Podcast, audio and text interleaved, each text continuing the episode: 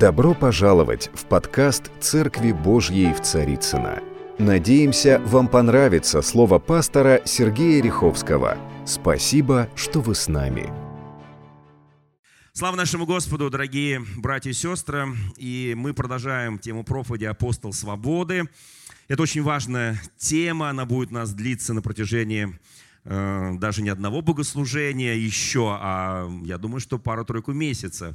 Потому что об апостоле Павле, который написал половину Нового Завета, можно говорить много и долго. Это блестящий пример для всех нас, потому что, как и мы, апостол Павел не видел Иисуса Христа во плоти, хотя был его современником. И он не ходил с учениками, хотя назывался апостолом Христа.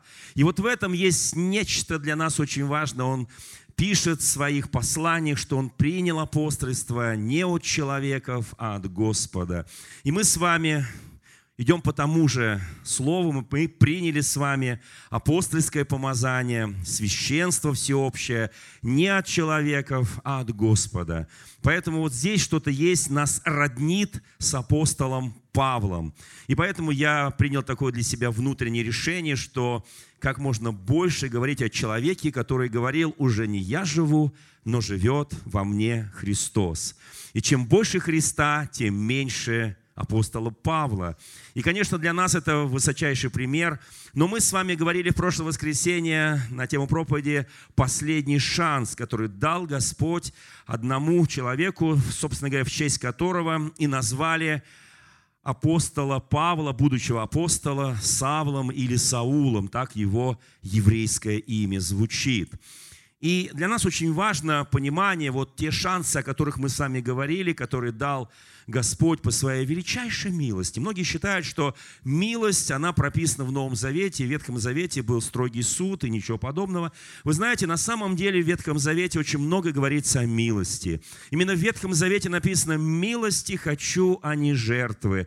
И Ветхий Завет, он весь насыщен милостью. И Давид, когда писал свой 50-й псалом, он надеялся после согрешения с Версавией, и что боялся, что Дух Божий отойдет от него, а для него это было очень ценно. Помни тот день, об этом мы сегодня будем говорить в проповеди, когда Дух Божий, Дух Святой сошел на него. В тот день, когда от Саула Дух Святой, Дух Божий отошел. Это был особый день в жизни Давида и в жизни Саула. Насколько каждый из них почувствовал, как Дух Святой вошел – и Дух Святой отошел. Насколько мы с вами чувствительны к голосу Божьему, насколько мы с вами вникаем в Священное Писание, чтобы разуметь и понимать божественное откровение, божественные истины. Вы знаете, мы многие профессионалы в своей деятельности, в своем труде, в своей работе, в своей профессии. Но насколько мы питаем нашего духовного человека божественным словом, священным писанием, чтобы мы были духовно накормлены. Извините за такое сравнение, потому что духовная пища, ее так и называют духовная пища, потому что она питает наш дух. Вот э, что важно, я назвал эту подтему проповеди «Не подниму руки на помазанника Божьего». У Саула был не только последний шанс – о котором мы говорили в прошлый раз. Знаете, в русской традиции есть такое выражение «Бог Троицу любит». Как минимум три шанса Бог должен дать. Но в русской традиции есть много традиций. Я хочу сказать о библейской традиции. Бог великой милостью дает больше, чем мы по традиции себе предполагаем. У Бога всегда есть еще один шанс – и как мы поймем из сегодняшней проповеди, этот шанс работает почти до дня смерти. До дня смерти. Казалось бы, многое-многое уже произошло в жизни Саула. Он был непослушен, он не дождался семь дней, он не послушал гласа Господня. И Господь сказал, что царство на этом пред Богом прекращается. По земным меркам оно продолжалось, но по небесным меркам оно завершилось. Итак, есть время, которое измеряется на небесах, и время, которое мы меряем на земле. Это абсолютно разное время, абсолютно разные подходы. Там времени, в принципе, нет вообще. У нас мы считаем секунды, минуты, часы. Пока молоды, нам кажется, время идет так медленно, когда мы стареем. Нам кажется, оно идет так быстро. А, собственно говоря, не идет ни медленно, ни быстро, но как идет, так и идет. Потому что оно идет в земном измерении. А в небесном там другое, там нет времени. Итак, давайте посмотрим, к чему мы себя готовим. Мы на самом-то деле себя готовим к Царству Небесному. И вся наша земная жизнь – это подготовка к Царству Небесному. Да, мы на земле должны творить добро и делать все, что Господь дает в наши руки. Мы должны делать во славу Господа. Так говорит Священное Писание, все, что может твоя рука делать, делай как для Господа. Итак, давайте посмотрим тот день, когда от Саула отошел Дух Святой. Это 16 глава первой книги Царства. В этой главе написано о том, что Господь сказал Самуилу, иди избери себе нового царя Израиля, человека по сердцу моему, по сердцу Божьему, который будет соответствовать моей воле, который будет делать то, что я буду повелевать ему. Он будет ошибаться. Как любой человек на земле, мы все ошибаемся. В Священном Писании написано, нет праведного ни одного, все согрешили, все лишены славы Божией. Но мы достигаем славу Божию через крестный подвиг нашего Господа и Спасителя Иисуса Христа. Другого достижения спасения не существует. Невозможно спастись ничем, кроме веры в Господа Иисуса Христа. И через веру в Него мы совершаем дела нашей веры. Послушайте, друзья мои, вот эта глава, 16 глава, когда Самуил приходит в дом Иисея, в город Вифлеем, откуда впоследствии будет рожден наш Господь и Спаситель Иисус Христос, на полях Вифлеемских, в пещере Вифлеемской. Но приходит туда пророк, и он ищет того, кого Господь избрал вторым царем Израиля вместо Саула. На Сауле еще пребывает Дух Божий, он еще не отошел от Саула. И вот мы видим картину, когда он находит этого человека, им оказался юноша по имени Давид, и он выливает на него рог елея, помазания царского, и говорит, Господь тебя избрал царем над Израилем. Это не означает, что он в это же мгновение займет престол в Иерусалиме. Иерусалима, собственно говоря, тогда еще не было как столица Израиля.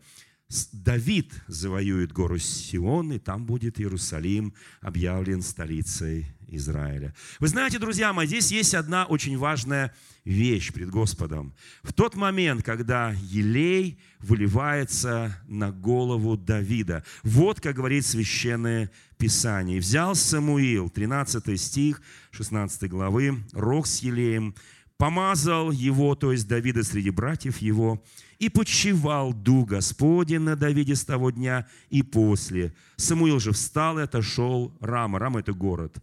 И от Саула отступил Дух Господень.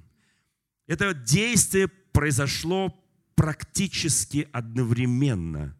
Дух Божий забирается от Саула, но еще, послушайте, я верю то, что написано в Священном Писании, дары и призвания непреложные. Дары и призвания непреложны. Бог оставляет даже у тех людей, которые по какой-то причине прервали отношения с Богом, по какой-то причине отступили. Бог оставляет дары и призвания, как бы это ни казалось нам странным, потому что у Бога есть величайшая милость. И вы знаете, я вспоминаю советские времена, примерно где-то там год, скажем, там 81 82 может быть 80 сейчас могу ошибиться в точности даты. Один из известных служителей Московской Евангельской церкви не выдержал того напора служб безопасности, которыми он был постоянно под прессом этих нападок. И он не выдержал и с ним случилось нечто не очень хорошее, он стал пить. К сожалению, сильный служитель в слове оказался человеком слабым, потому что не выдержал давления того периода безбожия, атеизма. И однажды мы с одним служителем Божьим пришли там, где он работал, чтобы посетить его, понимая, что брат находится в проблеме, в беде, что он уступил э, свое сердце вот этому, вот этому отчаянию, вот этой боли. Он уже не способен был бороться духовно. Он э, заливал себя алкоголем. Мы зашли в то помещение, где он находился – и он лежал на полу в полном бесчувствии. Он был пьян. От него разило алкоголем. Он лежал. Вы знаете, нас не это, скажем, удивило. Я вам скажу больше, более жесткое слово потрясло.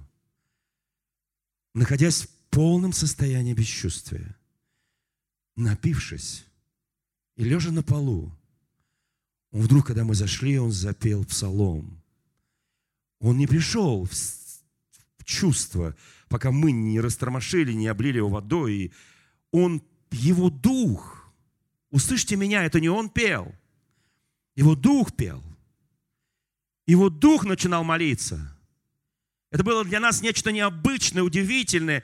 И в тот момент мы поняли, что дары Божьи, призвание Божье, оно непреложно. Даже когда у тебя что-то забирается человеческое, божественное присутствие по какой-то неведомой нам причине остается, так говорит Священное Писание. И когда от Саула отошел Дух Божий, он мгновенно почил на Давиде. И мы сталкиваемся с очень сложной ситуацией. Казалось бы, по земным меркам у него, у Саула царство осталось. По божественным оно взято. Но никто это не видит, никто это не чувствует. Так нам кажется. А вот следующий стих ставит все на свои места.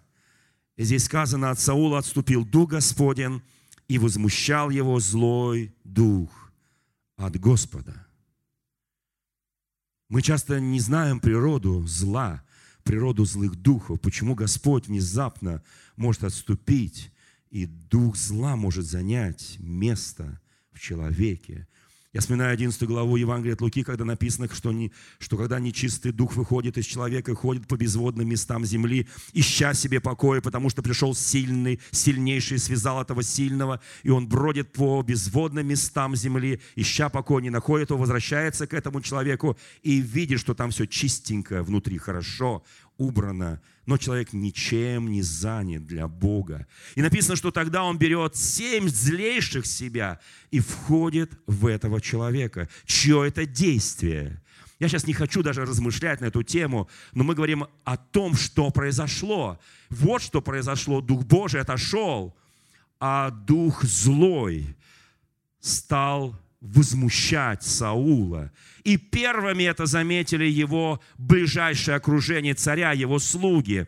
Они смотрели на Саула и не узнавали его, потому что он для них был образцом, его избрал сам Господь, его рукоположил на царство, инаугурировал сам величайший пророк Самуил. И они не узнавали этого человека, вот что с ним происходило. И сказали слуги Саулова ему, то есть Саулу, вот злой дух от Бога возмущает тебя. Кто видел в человеке, в каком бы то ни было, как действует злой дух? Я видел много раз. Даже не потому, что я отработал почти 10 лет в психиатрии, матросская тишина знаменитая, даже не по этой причине. Я видел много раз, когда злой дух начинает касаться человека – и он ведет себя соответствующим образом. И он не может ничего сделать собой, потому что дух сильнее плоти. Любой дух сильнее любой плоти. Мы духовны, мы часто забываем об этом. Плоть всегда останется на земле, и для этого существует кладбище. Но дух будет возвращаться к Богу или не к Богу. Вы знаете, вот здесь происходит что-то особенное – и тогда один из слух говорит, вот я очень благодарен Богу, что всегда около царей, праведно они, неправедно они, злые они или добрые. Господь так делает, так устрояет, что появляется кто-то из мудрых слуг. Этот слуга говорит, пусть господин наш прикажет слугам своим, которые пред тобою поискать человека искусного в игре на гуслях, вот заметьте, один из слуг, который любит Саула, его окружали сильные люди. Он, видимо, получает откровение от Господа. Я понимаю, что такие вещи не говорятся от себя. Он получает откровение от Господа, он, видимо, знал, слышал, что когда один из его знакомых играл на гуслях, кто знает, что такое гусли? Гусли – это инструмент. Когда мы приходим в церковь, многие говорят, почему у нас вот столько много музыки, почему мы поклоняемся? А потому что музыка очень важна, потому что это игра для славы Божьей. Она успокаивает наш дух, она успокаивает наши души, она приводит нас к алтарю. И там, на этом алтаре, мы возносим жертвы хвалы Господу, хвалы уст наших. И это приятно Господу. Он раскрывает наши сердца и успокаивает наши сердца. И многие люди, которые подвержены э, злому духу, они успокаиваются. И вот этот слуга, видимо, видел, как это происходит. И он посоветовал, вы знаете, совсем недавно мы разговаривали с некоторыми нашими драгоценными братьями и сестрами, участниками большого телепроекта Первого канала «Голос». Вы знаете, там участвовало с разных церквей много-много людей. Одни из них прошли дальше, другие прошли меньше. И вот некоторые из них пообщались с э, известным э, Александром Градским. Кто знает такой композитор, музыкант Александр Градский. И э, после того, как многие наши прекрасные музыканты, певцы участвовали в «Голосе», то Градский предложил либо в конце этого года, либо уже в следующем году, что будет специальная номинация для музыкантов, певцов, которые исполняют стиль госпел. Госпел переводится на русский язык, это евангельский стиль. И впервые в России, послушайте, друзья мои, впервые в России, благодаря вот этому человеку Градскому, который увидел евангельских поклонников, прославителей, наконец-то начнет новая номинация, музыкальная номинация в стиле госпел. Я очень благодарен. У Градского есть свой театр недалеко от Добрынинки. Я думаю, там мы скоро с вами станем участниками, свидетелями этого большого торжества евангельской музыки. Я очень благодарю Бога. Я верю, что она успокоит очень многие сердца. И вы знаете, вот здесь вот сказано, что он говорит, пусть э, придет такой человек, и когда найдет на тебя дух от Бога злой, то он, играя рукой своей, будет успокаивать тебя. Я так радуюсь, что есть инструменты у Бога, которыми пользуются многие люди, которые успокаивают других людей.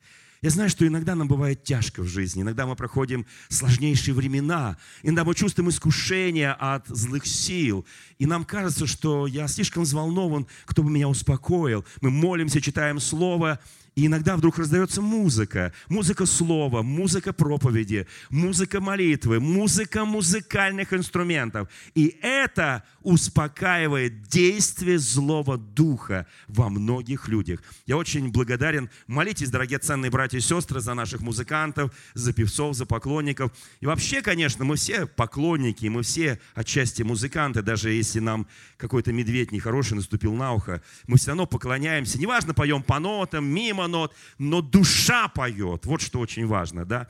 Здесь отвечает Саул слугам своим, найдите мне человека, хорошо играющего, и представьте его мне. Саул соглашается. И я скажу, в этом согласии было действие Божие. Он не просто согласился. Знаете, обидно любому царю, когда к тебе подходят твои слуги, твое окружение и говорит тебе, слушай, ты даже себе не можешь представить, каким ты бываешь, когда злой дух сходит на тебя. Мы видели тебя беснующимся. Царь, мы любим тебя. Дай нам указание, чтобы мы нашли такого человека. И он говорит, да. Этим самым он, говоря, найдите мне этого человека, пролонгирует, то есть он на самом деле продолжает Божью милость в своей жизни. Послушайте, даже злые люди, которые не послушны Богу, которые не дожидались, которые в страхе от людей творили разные дела, он говорит, люди меня, меня осуждают, люди это делают, я же людям хочу. Смел говорит, а Богу? Вы знаете, есть вещи очень важные. И вдруг устами Саула говорит Господь и говорит, найдите мне этого человека. Найдите, кто хорошо умеет играть на арфе. Какая мелочь, арфа какая-то. Кто ходил на концерты ар- арфиста, поднимите руку. Кто вообще любит арфу, поднимите руку. Два человека. Понятно. Ну, здесь у меня как бы есть утешение, что все остальные, их злой дух не касается. Вот. Ну, а с другой стороны, на вкус и цвет товарищей нет. У нас у всех разные музыкальные вкусы, и это тоже нормально. Вот. Я люблю тоже разные стили, от классики до госпола и прочие, блюзы и так далее. Слава Господу. И вот здесь написано, тогда один из слух – как Бог действует уникально, как Бог действует удивительно. Ты иногда разговариваешь с человеком, да, казалось бы, этот человек настроен против тебя, и он видел, как ты видел его в очень нехорошем, неправильном состоянии, и тебе не очень хочется с ним разговаривать, да, но мы видим, каким-то образом вдруг происходит некое чудо, этот человек-слуга говорит, я видел, я знаю такого человека. Есть в Вифлееме некий Иисей, и у него есть сын. И он дает описание этому сыну. Сын, умеющий играть, человек храбрый, воинственный, разумный в речах, видный собой, и Господь с ним. Заметьте, какая характеристика. Он не просто блестяще играет на арфе, он еще и мужественный, он еще и воинственный, и он еще умный в речах, и он как здесь сказано очень четко, чтобы ты знал, Господь с ним. Вот это очень важная характеристика. Вы знаете, когда иногда мы немножко выходим из себя, а мы люди, мы несовершенны, иногда мы говорим какие-то злые вещи друг другу, правда, да? Бывает такое, да? Это, конечно, греховно, ужасно, но бывает. Бывает, несет нас. Знаете, вот несет нас, и не знаем, где остановиться. И вот как важно, чтобы рядышком оказался человек, богобоязненный, мужественный, чтобы говорить царю. А в этот момент, когда тебя несет, меня несет, я становлюсь царем в своих глазах, все остальное меня уже не волнует. И как важно, чтобы оказался рядом человек. Друзья мои, мы церковь Иисуса Христа, мы те человеки, которые должны оказываться в нужное время, в нужный момент рядом с теми, кого несет. Понимаете, кто хотел бы оказаться? Да, это нагрузка, это твое время, это твое служение, это твое посвящение, твоя верность Христу, это смирение, кротость и многие вещи. Но, друзья мои, без этого, вот христианская церковь сегодня нужна обществу, чтобы осолять, чтобы освещать и чтобы общество успокаивать. Понимаете, друзья мои? Это очень важный момент. Итак, здесь написано, и тогда послал Саул, и привели Давида, а Есей, его отец, Давид, сказал, послушай, Давид, понимаю, тебя зовет.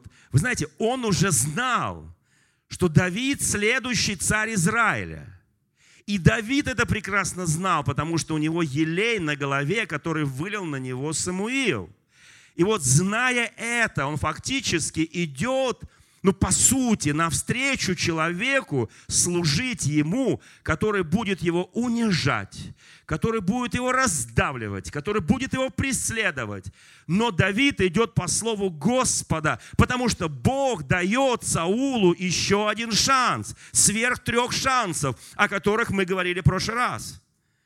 Послушайте, у Бога всегда есть три плюс. Кто понимает, о чем я говорю? Мы часто не даем человеку никакого шанса. Мы говорим, я больше тебе не дам, ты достаточно подставил меня, подвел меня. А Бог и Божий человек, скажи соседу, ты Божий человек. Ты всегда дашь шанс. Еще один дашь шанс.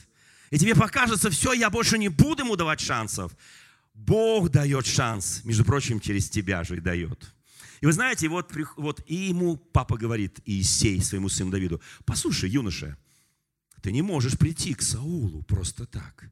Возьми хорошего ягненка, хлебов, хорошего вина, там прямо так написано, и принеси царю Саулу. Любой бы из нас возмутился. Как? Я еще должен что-то принести? Я и так буду ему служить.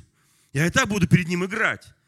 То есть я еще должен и принести что-то в дар царю, потому что это царь. Вы знаете, есть определенные вещи, которые мы не совсем до конца понимаем. Нам говорят, ты должен просить прощения. Что? У кого? Вот у него, у этого обидчика какое прощение? Это он должен валяться у меня в ногах и вымаливать, чтобы я простил его. По сути, ровно наоборот на самом деле. И здесь Писание говорит, и пришел Давид к Саулу и служил пред ним. И очень понравился Саулу Давид и сделался его оруженосцем. И здесь сказано, что он снискал благоволение в очах Саула. Заметьте, пришли два помазанника Божьи. Одного же Дух Святой отошел, но другого пришел, тот же самый Дух Святой. Встречаются два помазанника. Один настоящий царь, другой будущий царь. Оба помазаны величайшим пророком Самуилом. только второй знает, что он следующий царь.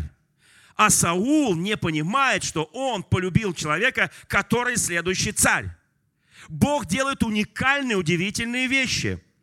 Знаете, мы часто цепляемся за что-то земное, вместо того, чтобы послушаться Господа. А Саул прекрасно знал, что Самуил ему сказал, что я теперь от имени Господа ищу искать другого царя Израиля. И вместо того, чтобы сказать, да, послушайте, народ, я не буду цепляться за эти земные должности, я не буду цепляться за эти положения, я разрешаю Господу делать то, что Он хочет, и пусть молодой вот этот царь станет царем, а я буду, может быть, где-то рядом с ним, потому что я добровольно. Это шанс. Послушайте, это шанс.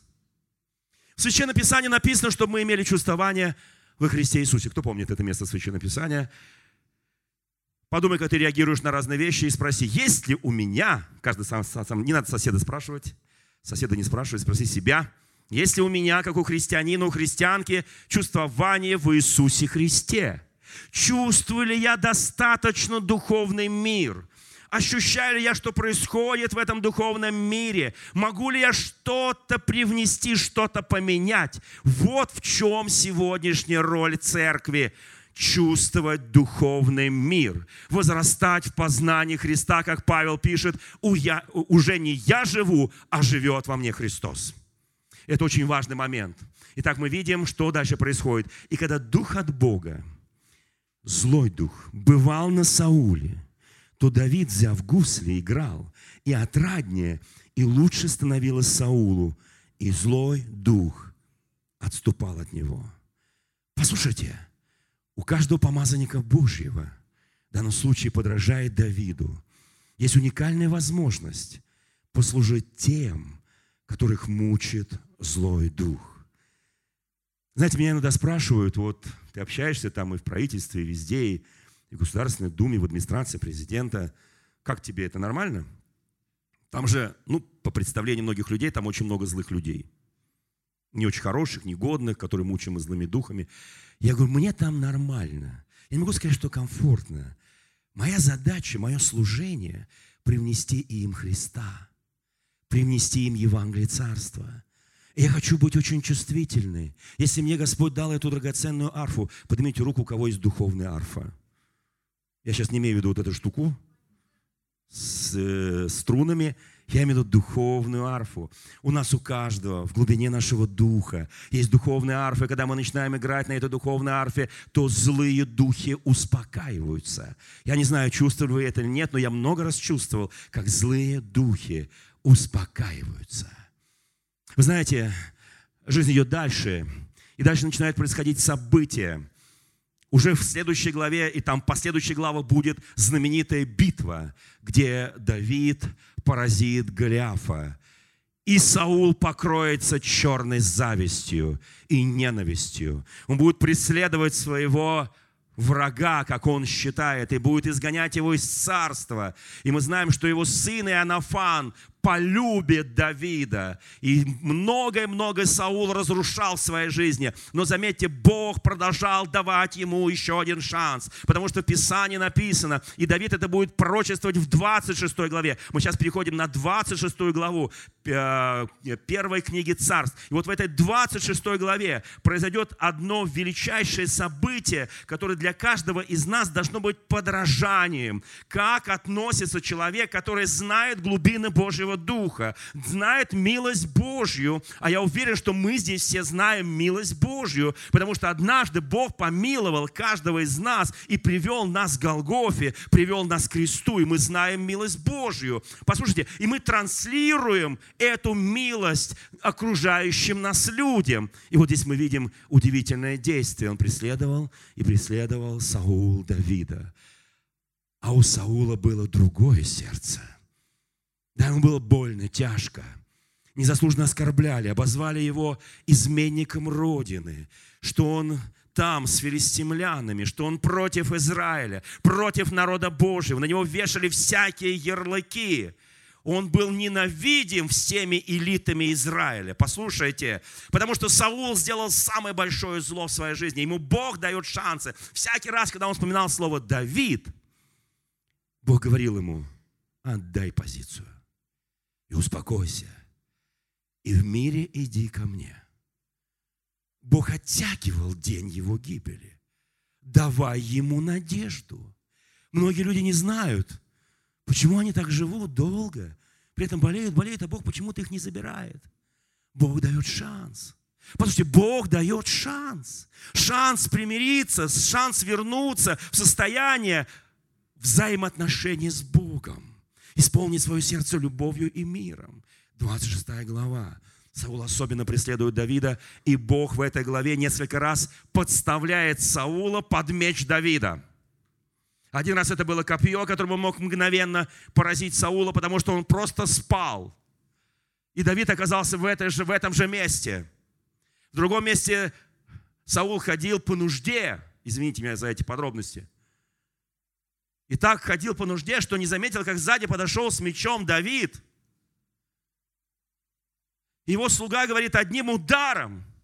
Ты можешь отсечь ему голову, и проблема решена, и ты царь в Израиле. Ты царь, а не этот отмороженный, у которого Дух Божий уже давно ушел, и он с ума сходит просто. И Давид говорит свою знаменитую фразу.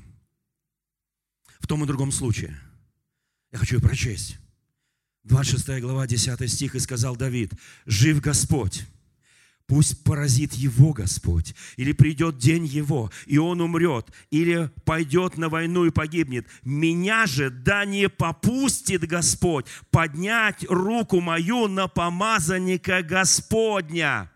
И он берет это копье, Саулова и уносит, и потом показывает ему, после чего Саул плачет и говорит, послушай, Давид, прости, ты дважды мог убить меня, но ты это не сделал. И теперь я начинаю верить тебе. И вдруг Бог дает ему еще один шанс. Что-то в душе его начинает меняться, происходить. Он начинает чувствовать, что Давид не хочет взять царство силой, а все отдал в руки Господа. Последний шанс. Послушайте, они примиряются. В этой главе, в конце они примиряются. И Давид навсегда уходит от Саула по его просьбе. Он говорит, уйди. Я тебя простил, но ты же знаешь, как меня часто посещает злой дух. Я не могу совладеть собой. Уйди. И он уходит в филистимскую землю. Мы знаем эту историю. Потом 28 глава. Здесь разворачиваются события, которые... Послушайте, вот в этой 26 главе был последний, вот реально последний, вот это то, что называется три с плюсом. Последний шанс сказать, послушай, Давид, возьми царство. А я просто буду почетным царем. Я просто буду советником твоим. Я почувствовал, я все потерял, внутри у меня все разрушено. Вокруг меня одни враги. Ты один, который не убил меня. Они все мечтают убить меня. Послушайте, друзья мои, это такая была сцена их прощания. И Давид понимал, что он с ним прощается навсегда. Он больше не увидит его живым. Послушайте, я представляю, какими глазами он смотрел глаза Саулу, подсказывая ему, Саул, ну вот сейчас. Вы знаете, многие знают, что я являюсь не только старшим пастором нашей церкви Божьей Царицыны, но и начальствующим епископом одной из крупнейших конфессий России. Мне приходится принимать иногда сложные решения – сложнейшие решения по самым разным вопросам жизни нашего огромного братства. Всякий раз, когда я готовлю себя к принятию любого решения, знаете, я всегда вспоминаю места Священного Писания «Не судите, да не судимы будете». Каким судом судишь, таким Господь тебя будет судить. Я всегда вспоминаю множество мест Писания, но одно из главных мест – который я читаю, прежде чем принять самое последнее решение по трудной ситуации, я читаю 26 главу первой книги Царства. Эти драгоценные слова Давида, который сказал их, не подниму руки на помазанника Божьего. Это состояние сердца, это состояние души человеческой. Он говорит, я это никогда не сделаю, потому что я хожу пред моим Богом, и только Бог может это делать. И я знаю, как принимать решения, я знаю, как принимать труднейшие решения.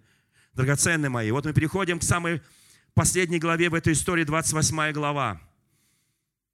После того, как они расстались с Давидом, Саул начинает, видит, как враги приходят, его окружают, он начинает молиться к Господу, Господь не отвечает, он начинает просить Бога в сновидениях, Господь не говорит через сны.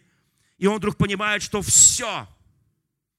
И тогда он принимает самое крайнее решение, несмотря на то, что он запретил во всей земле колдуней, ворожей, волшебников. Поднимите, кто в мирской жизни ходил ворожеям, волшебникам, черная магия, белая магия, гороскопы и прочее, вся вот эта вот бесовщина. Понимаете, да? Я называю это бесовщиной в чистом виде.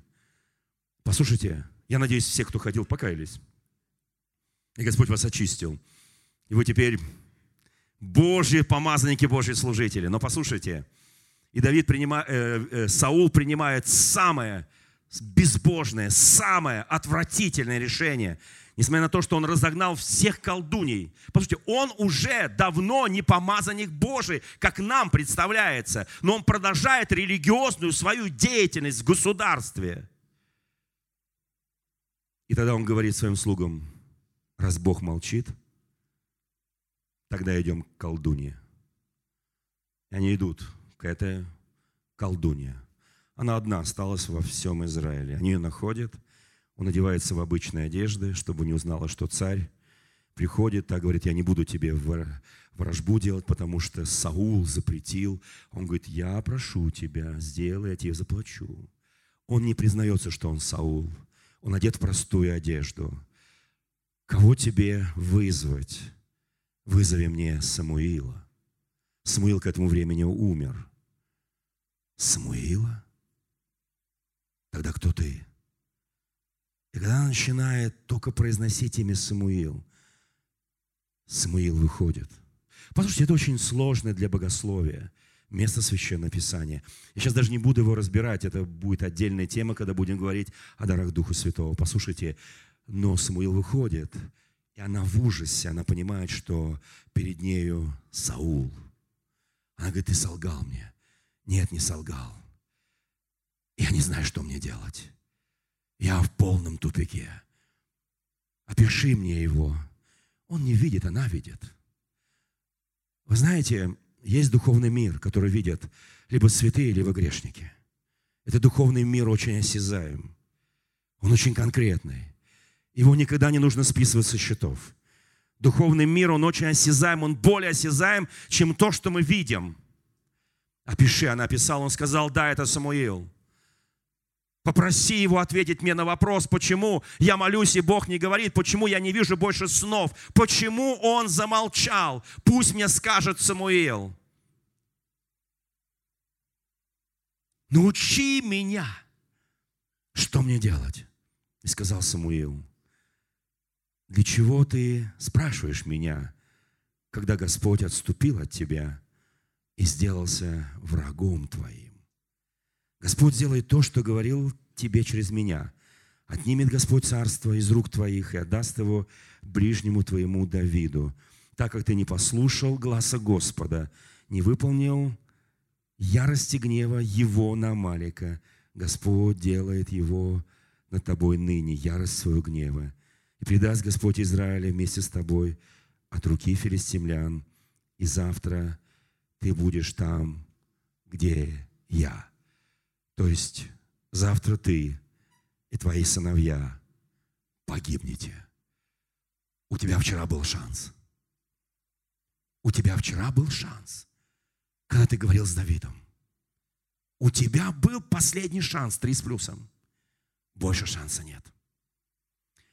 Вы знаете, когда мы открываем первую книгу Парапменон, или по-русски книга Хроник, десятую главу. Первые девять глав, знаете, это и вот, э, кто читал Парапенон, первую, э, первую книгу Парапенон до десятой главы? Кто-то дочитывал? Поднимите руку.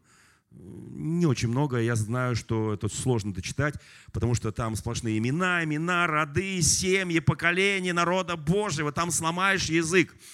У меня бывают такие моменты, я вообще сплю хорошо, потому что я знаю, что праведнику Бог дает сон, но иногда, когда немножко мучает бессонница, я просто открываю читаю первые девять глав. Например, на третьей главе я засыпаю сном праведника, потому что произнести это Эти имена очень сложно. Подождите, если кто-то не может заснуть, читайте Библию, вот это вот первый Парменон, первые девять глав. Вы будете спать только так, через две минуты, вы просто все, и будете спать. Вы знаете, но в десятой главе написана причина, почему Бог так поступил с Саулом. И там написано об этом трех с плюс. Я прочитаю два последних стиха 10 главы. Так умер Саул за свое беззаконие, которое он сделал пред Господом, за то, что не соблюл Слово Господне и обратился к волшебнице с вопросом. Вот этот шанс 3 плюс он не использовал. У него был, слушайте, дальше написано, а не взыскал Господа. Даже тогда, когда они уже совсем расстались с Давидом, даже тогда, послушайте, вот тогда, до этого момента, когда он обратится к волшебнице, еще был маленький, маленький, маленький шанс. Совсем малюсенький шанс. Он обратился к волшебнице. Он не возвал Господу. И здесь написано, Зато он, то есть Бог, умертвил его и передал царство Давиду, сыну Исеева. О, Господь, я понимаю, что это Ветхий Завет. Я понимаю, что мы живем, слава Тебе, Господи, во времена Нового Завета. Слава Богу, сегодня Бог милующий, Бог любящий. Но нравственный закон Ветхого Завета никто не отменял. Я очень хочу, друзья мои драгоценные, чтобы мы ходили пред Господом чисто и свято, чтобы мы искали Его лицо, чтобы мы никогда не поднимали руки на помазанников Божьих, никогда не клевещи, никогда не мсти за себя. Послушайте, есть вещи, которые всегда Бог до последнего дня. Бог дает шанс. Он говорит, ты не воспользовался, и завтра ты погибнешь. Он до последнего дня имел этот шанс. Послушайте, до последнего дня. Вот какой милосердный Бог. В отличие от людей. Я так благодарен Богу, что Давид оказался мужем по сердцу Господа. Я очень хочу, драгоценные мои, чтобы мы таким образом служили. Помните слова который сказал Давид, не подниму руки на помазанника Божье. У нас с вами столько труда, столько работы. Нам нужно настолько благовествовать, проповедовать, расширять Царство Небесное. Еще мы будем еще поднимать руки на, каких, на разных людей. Скажешь, да это сестра какая-то, чем мне, да спокойно подыму на ее руку. А это какой-то братик непонятный там сидит где-то. Послушайте, не говори так никогда. Потому что и Саул, и Давид были взяты из самых незначительных родов Израиля. Потому что апостол Павел был поднят величайшим апостолом не потому, что он был в какой-то крутой семье, послушайте, а потому что он был взят, он даже не из Иерусалима, он из города Тарса, он гражданин Рима, что было не очень нравилось многим иудеям. Вот почему его за это тоже не любили. Но он воспользовался величием Римской империи, чтобы благовествовать Евангелие, царство по всей Римской империи, потому что там было все, экономика, дорога, единство языка, многобожие, как, как, как ни странно это звучит. Послушайте, там было много подготовлено для того, чтобы Евангелие заполнило Римскую империю. И новый Саул, новый Савл по имени Павел воспользовался этим. И я очень хочу, чтобы мы понимали, апостол Павел говорил, в отличие от того Саула, который боялся людей, помните притчи, написано, что страх перед людьми ставит сеть, Апостол Павел сказал, важные слова для каждого из нас. Для меня мало что значит, что обо мне судят люди или говорят люди. Я и сам не сужу о себе. Судья же мне Господь. Вот почему он был человеком, который сделал великое пробуждение в Римской империи. Давайте встанем сейчас пред Господом, поблагодарим Его за сегодняшнее слово, которое, я уверен, многие из нас приняли в свой, свое сердце, в свой дух, в свой разум. Господь милосердный, я прошу Тебя, Господи, прими благодарность от наших сердец от каждого из нас мы благодарны Тебе за слово, которое звучало сегодня. Не подниму руки на помазанника Божия. И каждый из нас является помазанником Божьим. Драгоценные сестры и братья, Господи, дай нам взыскать Тебя и, Господи, исполнять волю Твою. Я так рад, что Ты у каждого человека ставишь особого помазанника Божия, у которого есть обязательно арфа, на котором будет играть, Господи, чтобы, Господи, злые духи успокаивались. Я молю Тебя, Господи, о каждом человеке в нашей церкви и те, кто нас смотрит или слушает, Господи Боже, чтобы у нас, Господь, был особый дух от Господа, особые способности от Господа, чтобы мы успокаивали людей, у которых злой дух. Благодарю Тебя, наш драгоценный Иисус, славлю Тебя. Пусть милость Твоя всегда превозносится над судом. Ты даешь нам шанс, не просто последний, а еще последний с плюсом. Благодарю Тебя, Иисус, потому что Ты хочешь спасти даже тех, кто сам себя загоняет в пропасть. Ты всегда в последнее мгновение протягиваешь Твою божественную милость и Твою божественную руку. Благодарю Тебя за каждого человека в церкви, за этот мир, который нуждается в спасении, мир, который нуждается в проповеди Евангелия, чтобы изменилось очень многое в экономике нашей, законы наши, Господи, социальный образ жизни нашего народа. Господи, чтобы это воистину стала святая Русь, как мы любим сами о себе говорить. Во имя Иисуса Христа. Аминь. Дорогие друзья, спасибо, что были с нами. И до встречи на следующей неделе на подкасте «Церкви Божьей в Царицына.